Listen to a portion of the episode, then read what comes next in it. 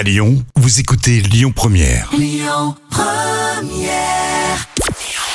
Bonjour Rémi, bonjour Jam. C'est TF1 qui s'est imposé hier soir avec la série I3P qui a rassemblé euh, près de 4 millions de personnes pour son lancement. Ça représente euh, 20% de part d'audience. Euh, Derrière, on retrouve France 2 avec Cache Investigation. M6 complète le podium avec Patron Incognito. Nouveau revers pour TF1 dans le conflit avec Canal+. Vous le savez, ça dure depuis plusieurs mois maintenant. La chaîne cryptée a coupé l'accès aux chaînes du groupe TF1 alors que les deux groupes n'avaient pas trouvé d'accord commercial. Ça concerne tout de même 2 millions d'abonnés. TF1 a saisi la justice. Eh bien, la Cour d'appel de Paris a confirmé la décision du tribunal de commerce.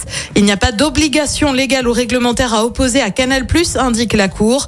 Le groupe Canal s'est félicité de cette décision et se dit ouvert aux négociations, affaire à suivre. Et puis l'équipe de son côté mise sur une nouvelle émission pour la Coupe du Monde de foot au Qatar. C'est dans tout pile un mois.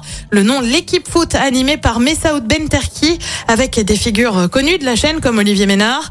Le but, décrypter la compétition et faire le point sur les résultats au fil de la journée. Le programme, lui, sera diffusé le matin avant les premières rencontres.